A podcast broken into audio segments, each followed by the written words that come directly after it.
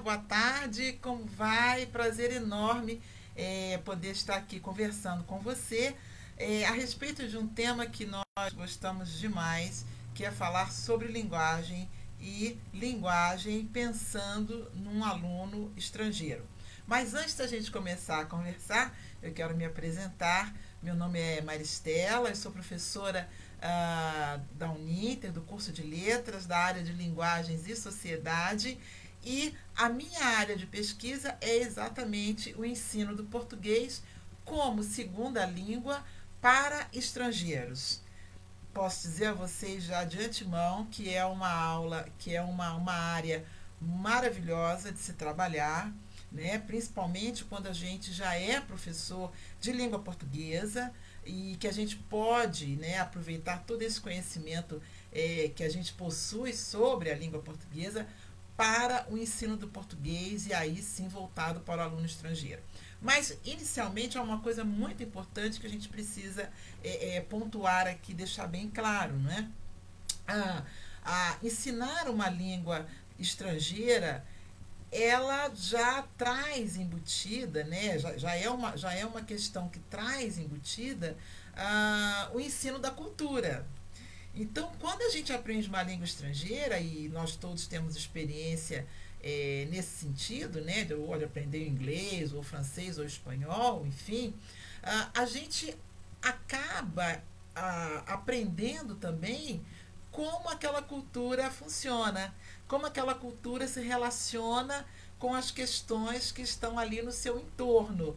Então, é, por exemplo, quando nós pensamos na nossa cultura, na cultura brasileira, há questões relacionadas ao uso da linguagem que estão ali né, é, é, é relacionadas, muito ligadas às questões da nossa cultura, como, por exemplo, né, nosso hábito tão comum de dizer, olha, vai com Deus, é, graças a Deus, né? Ah, que Deus te ajude. Todas essa, essas expressões, elas representam na realidade uma cultura que tem uma religiosidade é, muito séria, né? A gente dando uma olhadinha, né? Brasil de ponta a ponta é uma das coisas que nos identificam muito nessa né? relação com a religião, com o sagrado, com o divino, e isso aparece uh, sempre que a gente é, é, expressa né, um tipo é, é, de frase como essa, graças a Deus. Então, é uma percepção da nossa cultura que está ali marcada na nossa linguagem. Então, o português para estrangeiros, ele tem essa peculiaridade. Ele não é apenas o ensino da língua, mas ele é também uh, o ensino de uma cultura, de um modo de ser uh, particular e aí nós estamos aqui pensando em relação à cultura brasileira, né? O que, que tem na nossa cultura que está ali, né, presente dentro da linguagem. Mas vocês estão vendo que eu já me entusiasmo com esse tema e eu gosto demais de falar sobre isso, porque realmente para mim, uh, que sempre fui professora de língua portuguesa e há mais ou menos aí há cerca de uns 20 anos, é, eu me deparei com uma situação muito é, é interessante, que foi trabalhar numa escola que a primeira língua era o inglês, não era o português. E o meu primeiro aluno foi um aluno de, de português para estrangeiros, que tinha 12 anos de idade, o Christopher. Ele era um menino inglês, tinha acabado de chegar com os pais no Brasil, né? É uma escola que recebe muitas crianças de fora, né? Os pais em trânsito, porque vieram trabalhar no Brasil, enfim. E ele foi meu primeiro aluno e, e realmente a, a, a, gente, né, quando a gente não conhece, não sabe como fazer, a primeira coisa que você pensa é assim, nossa, eu vou ter que alfabetizar esse aluno, então, em português. Mas já era um menino de 12 anos, né? Alfabetizado na sua língua materna, naquela língua que ele é, é, foi é, é, criado, né? Em que ele nasceu. Então não era o caso de alfabetizar aquele menino, mas ensinar a ele algumas questões a respeito da nossa língua que pudessem ajudá-lo a, a se, a se é, é, locomover naquele primeiro momento ali de chegada ao Brasil. Hoje em dia, né, e depois dessa experiência, que foi uma experiência, assim, para mim e para ele, é, é bastante é, é, difícil, porque até você encontrar um caminho, né? Como ensinar o português para um estrangeiro? Que coisas são importantes que devem ser ensinadas? Será que é igual ensinar um aluno é, falante é, do português como língua materna? Tem diferença? Nossa, tem muita diferença. E eu procurei, então, uma formação que me desse esse conhecimento.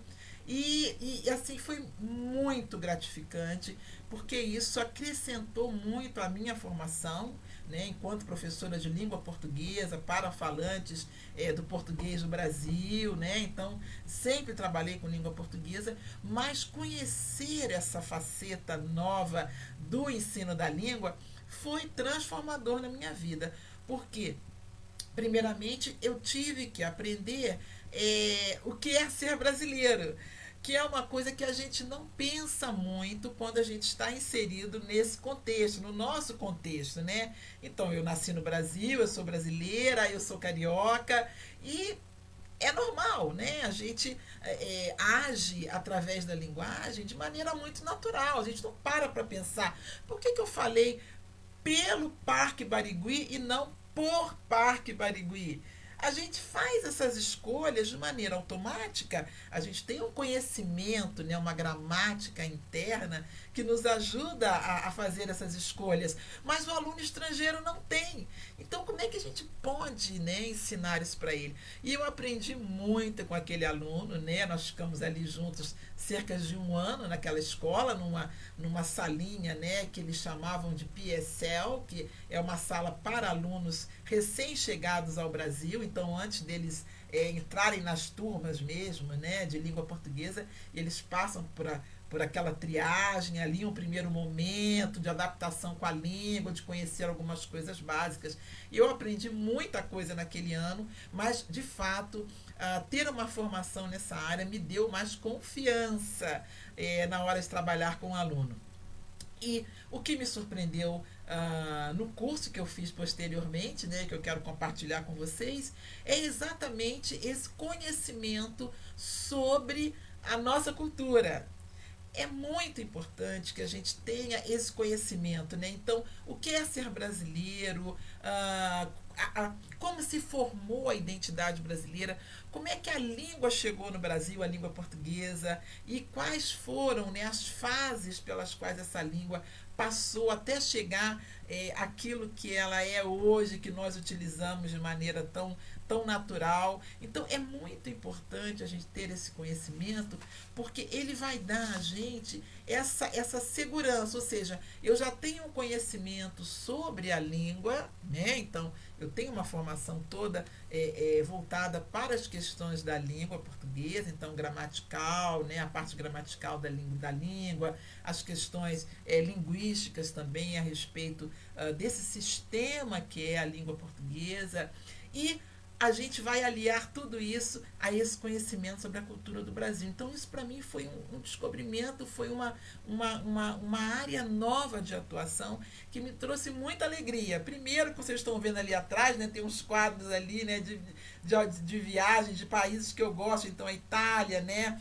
é, Paris, também ali a Torre Eiffel, porque esse contato com o estrangeiro ele permite que você conheça muito ah, como essas culturas funcionam, como as pessoas se relacionam é, é, é, socialmente. E como é interessante, como a gente descobre coisas. É, eu posso dar um exemplo a vocês aqui de. Ah, eu estava dando uma aula né, para alguns alunos estrangeiros, tinha um aluno americano nessa turma, o Jamie, eu nunca vou me esquecer dele, muito querido. E, nós, e, e o tema da aula era sobre alimentação. Então começamos a conversar né, ali sobre o que, que você tomou no café da manhã hoje, o que, que você vai almoçar, é, o que, que você gosta de comer na hora do almoço, né? E aí eu falei, olha, eu gosto de comer na hora do almoço arroz, feijão, né, uma carne, uma verdura, um legume, enfim, falei mais ou menos esse nosso pratinho, né? Se fosse no Rio de Janeiro, eu diria arroz, feijão, bife, batata frita, tá ótimo para um carioca isso, né? E aí chegou na hora do Jamie falar E ele falou assim: Olha, professora, eu gosto muito de. Na hora do almoço, eu gosto muito de comer um iogurte, é, uma geleia, é, um pão com geleia de, de amendoim, com, com manteiga de amendoim e iogurte. Eu falei: Não, você está confundindo. É, não é café da manhã, eu estou falando almoço. O que, que você come no almoço? E aí ele repetiu: uma torrada, manteiga de amendoim e um iogurte ou, e um suco de laranja. E aí, naquele momento, eu me dei conta, nossa, até as refeições, aquilo que a gente come, o horário em que a gente come é, é, é diferente. Cada cultura vai adotar um horário, um cardápio. É, é natural, era natural para ele comer uma torrada com manteiga de amendoim na hora do almoço. Para mim, não é impensável, né? Cadê o arroz com feijão? Cadê o bife? Cadê a batata frita? Então, essas questões que às vezes a gente olha assim, nossa, que pessoa estranha, né? Que isso, comer torrada, isso é hora de comer torrada. Mas é a cultura. É a cultura por trás dos nossos comportamentos. E eles estão na maneira como a gente uh, come, eles estão na maneira como a gente é, sorrir das piadas. Não sei se vocês já escutaram alguém comentar assim como essas piadas contadas né, na entrega do Oscar são sem graças. Bom, sem graça para a gente aqui no Brasil, mas talvez para os americanos elas tenham muita graça. Porque é preciso ter ali um conhecimento né, é, discursivo, pragmático, para entender por que, que aquilo é tão engraçado naquela cultura e na nossa cultura não tem graça nenhuma. O humor também tem a ver com cultura e o humor também é matéria de trabalho para gente quando a gente trabalha com português como língua estrangeira, como segunda língua ou como língua segunda para estrangeiros. Né? Vocês estão vendo que eu estou usando aqui várias nomenclaturas, porque de fato essa área do português para estrangeiros ela recebe é, nomes variados, embora o objetivo seja apenas um, né? Ah, ensinar a língua portuguesa falada no Brasil para alunos falantes de outras línguas, alunos estrangeiros. Então eu tenho nomenclaturas como PPFOL, português para falantes de outras línguas. Eu tenho PL2, português, língua segunda. Uh, e eu tenho agora, mais recentemente, né, uma área bastante é, que tem crescido muito, que é o português como língua de herança, que é uma área muito interessante, né? E ela tem todo o histórico uh, para ter surgido. Vocês se lembram aí, década de 80, 90, ah, houve um grande êxodo de brasileiros para os Estados Unidos e outros países no mundo. Né? Os Estados Unidos, ali, algumas cidades têm uma, têm uma, um, uma colônia brasileira muito grande. E essa geração que foi embora do Brasil por motivos de trabalho, de estudo, e que acabou ficando fora do Brasil, né, vivendo fora do Brasil, essa geração começou a ter filhos. E por algum motivo, né? E aí a gente entende a questão da identidade, da cultura, como é, isso é forte para gente. Essas pessoas sentiram a necessidade de manter aquela língua materna, manter a sua língua de origem uh, nessas gerações novas. Então, os filhos desses brasileiros que foram para fora e se estabeleceram fora, hoje são é, crianças, são jovens que têm a possibilidade de aprender o português nos países onde eles estão morando. Então, isso a gente chama português língua de herança. Então, manter e preservar a língua materna dos pais. Por que isso? Poxa, mas o cara já foi embora, está vivendo em outro país, para que ensinar português aos filhos? Não sei, talvez um dia eles voltem. Uh, talvez ele tenha deixado parentes aqui no Brasil e os filhos querem se comunicar com os avós, com os tios, com os primos. Vêm passar as férias aqui e querem ter esse contato com os familiares. Então, por que não ensinar a nossa língua e manter a nossa língua como uma forma de identidade, uh, como manter a nossa cultura, os nossos valores, os nossos hábitos, não é verdade? E aí a gente vai encontrar muitos grupos, né? Na Flórida, em Boston, uh, em Houston, várias cidades nos Estados Unidos onde existem grupos muito grandes, fortes, né, que trabalham com, com, com crianças e jovens na preservação e na manutenção uh, da língua materna desses brasileirinhos que nasceram fora do Brasil, mas que têm pais brasileiros. Então isso é muito bacana, porque a gente uh, tem certeza que a nossa língua ela, ela vai permanecer. E a língua permanecendo, a nossa cultura permanece também. Então, como eu falei, a gente uh, tem aí algum, várias nomenclaturas, né? Então, PLE, PPFOL, é, português como língua segunda, como segunda língua, português não materno.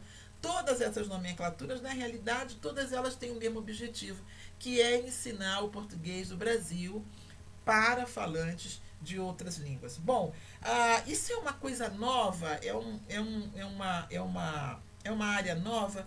Não, não é uma área nova. Se a gente for pensar aqui no tempo dos descobrimentos, os portugueses, né, eles fizeram muitas viagens ao redor do mundo e com certeza precisaram aprender a língua, né, que era falada nesses lugares e também ensinar o português. Porque como é que eles iam fazer negócio, como é que eles iam vender para o Brasil, como é que eles iam comprar especiarias, né? A história está aí e, que, e, que nos conta, né, nos, nos lembra sobre essa questão, e certamente já existia né, esse ensino, essa troca. Mas o que a gente tem no Brasil a partir da década uh, de 70, 80 e 90 é, na realidade, uma sistematização desse tipo uh, de ensino. Porque se percebeu que, claro, não é a mesma coisa que a gente ensinar o português para falantes de língua materna, né? É, não, tem sentido. O que eu vou ensinar para o meu aluno estrangeiro são questões relacionadas à linguagem que possam ajudá-lo a dar conta das questões do dia a dia, por exemplo. Abrir uma conta em banco, ir no supermercado, marcar uma consulta médica, né?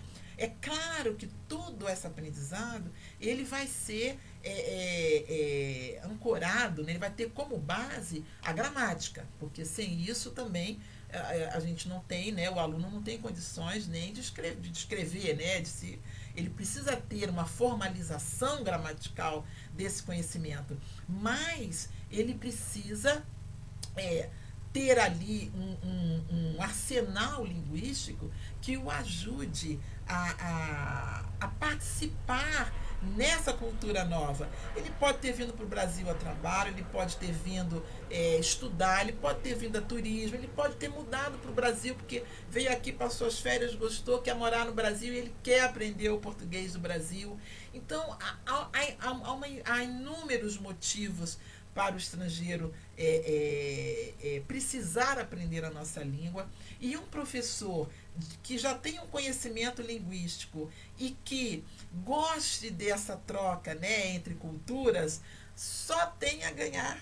Porque, na realidade, a gente vai estar ali é, é, é, sedimentando o nosso conhecimento a respeito da nossa língua, da nossa cultura e aprendendo sobre a cultura do outro. Não tem coisa melhor do que a gente poder fazer essa troca e ver o mundo a partir do olhar do aluno estrangeiro. Bom, eu não vou poder me estender muito, eu queria falar muitas coisas para vocês aqui. É, a gente pode estar tá aqui fazendo uma observação que é importante, né? até anotei aqui, vocês estão vendo, né? Que o aluno, ah, quando ele está aqui no Brasil, nós dizemos esse aluno está em imersão porque ele é um aluno estrangeiro vivendo no Brasil, cercado de língua portuguesa por todos os lados, né? A língua portuguesa falada no Brasil. Então, ele tem muitas oportunidades de, de, de usar aquilo que ele vai aprender na sala de aula, aquilo que ele vai aprender com você. Então, para ele, é, ver uma novela, assistir um filme em português, né? Ele sai ali na rua, ele já tem uma oportunidade de uh, estabelecer uma interação com alguém. Então, para ele, esse exercício vai ser muito bom, vai ser muito é, vantajoso essa estar em imersão e poder uh, usar aquilo que ele for aprendendo uh, na sala de aula. Uh, eu quero mostrar a vocês uh, um pouco do material que eu tenho em casa. Eu tentei separar por ordem é, cronológica, né? Tem vários materiais para trabalhar com estrangeiro. Você pode me perguntar assim, ah, mas tem um material melhor que o outro? Não tem. o material que você vai escolher é um material que atenda à necessidade do seu aluno. Uh, pode ser que o seu aluno tenha vindo para cá a passeio, né? Ele quer passear, quer aprender um pouco da língua, tá? E aí você pode é, proporcionar a ele aulas muito mais é, é, é informais, mais comunicativa, né? Se você quiser trabalhar um pouco de gramática, você pode. O aluno estando no Brasil, puxa, melhor ainda, né? Porque você tem a oportunidade de propor atividades é, como idas ao, supermercado, ao cinema, é, a um parque, coisas que ele possa perceber como é a vida né, do, do brasileiro, de um modo geral. Tá? Então, existe um material melhor, melhor? Ótimo? Não. Existe aquele material que vai ser o melhor para a sua para a necessidade do seu aluno uh, de português como língua estrangeira, tá? Então, um livro que eu queria te mostrar, não sei se dá para você ver aqui, ó, Falando, Lendo Escrevendo Português, um curso para estrangeiro. Esse livro, eu não encontrei mais esse livro, não sei se ele ainda, eu acho que ele não é mais editado, eu não encontrei, e eu tenho esse aqui que eu guardo, assim, é, com muito carinho, mas é um livro uma abordagem bem estruturalista. Né? O que é uma abordagem estruturalista? Ele vai trabalhar exercícios gramaticais. Tem gente que gosta muito, preencher lacuna, com o verbo é, ser, ah, tá? Tem gente que gosta e aluno que prefere trabalhar com esse tipo de material. O Aprendendo Português do Brasil também, que é um livro muito bom que é um livro também é, muito usado para jovens, né? Porque ele traz assim muita coisa de história em quadrinho, muita tirinha. É um livro também que já tem um certo tempo da editora Pontes. Tem esse livro interagindo em português, textos e visões do Brasil, que é uma abordagem internacional, então traz muita coisa assim para você conversar com o aluno, perguntar, um aluno perguntar ao outro e poucos exercícios gramaticais. O Bem-vindo, que é um livro muito conhecido, inclusive é uma coleção que traz um material de apoio muito bom para o professor. E eu acho que quando a gente está começando é bom a gente ter um material desse tipo, né? E há livros mais é, modernos no sentido de, de que adotam uma abordagem mais comunicativa. Talvez dê um pouco mais de trabalho ao professor, no sentido em que é, são livros que trazem poucos, poucos exercícios. Então, no caso, você teria que fazer uso de outros materiais para acrescentar as atividades que o livro propõe. Esse livro Passagens é um livro muito bom, muito bom. Cada unidade é apenas uma folhinha e ali você pode explorar pelo tempo que você quiser, até você achar que os alunos estão é, é, é entenderam bem, né? E tem esse livro que é um livro bastante moderno, né, eu digo assim, mais recente, né, moderno, mais recente, que é o Panorama Brasil, que é um livro é, que vai tratar sobre é, a parte mais de negócios. Então, assim, se você tem aluno é, que trabalha em alguma empresa no Brasil, que faça negócios com brasileiro, é um material bem interessante porque os textos são voltados para essas pessoas. Então, como vocês estão vendo, é, é, os materiais são muito variados. Eu tenho, eu tenho apenas esses. Se vocês entrarem, por exemplo, no site da editora Pontes, vocês vão ver que tem muito material, muito material. O que vai definir o uso do material é justamente a necessidade que o seu aluno é, estrangeiro tem, tá? Bom, se uh, pensando na necessidade do seu aluno, né? Se ele está no Brasil e ele, uh, por exemplo, ele veio para cá fazer um intercâmbio na universidade e ele precisa aprender o português, né, de maneira formal, ele vai prestar uma prova como o CELP-BRAS, né? O CELP-BRAS é como se fosse um TOEFL, tá? Então o aluno tem aulas durante um ano e durante o ano o CELP-BRAS abre né, para que a prova seja realizada. E isso é importante para que ele possa fazer aqui no Brasil uma graduação, uma pós-graduação, para que ele tenha é, esse certificado de proficiência em língua portuguesa. Isso é importante para o aluno que precisa né, de um documento oficial né, e, uh, do Ministério do, de, de Educação para que ele possa participar eh, de, de, de, outras questões acadêmicas no Brasil e até às vezes por questões de trabalho. Então, o CELP-BRAS é uma prova que o estrangeiro faz, provando que ele tem proficiência na língua portuguesa do Brasil. Então, ele vai estudar durante o ano, vai ser preparado para aquilo, ele precisa ter uma base boa é, de gramática, da questão da oralidade, da questão da compreensão, né? auditiva também, porque se ele vai ter aulas, ele precisa ter ali o mínimo de condições para acompanhar essas aulas. Então, assim, há todo um universo em que envolve o ensino do português para estrangeiros ou como segunda língua, que é muito interessante. Se você tem interesse por essa área, entre em contato conosco aqui na Uninter, né?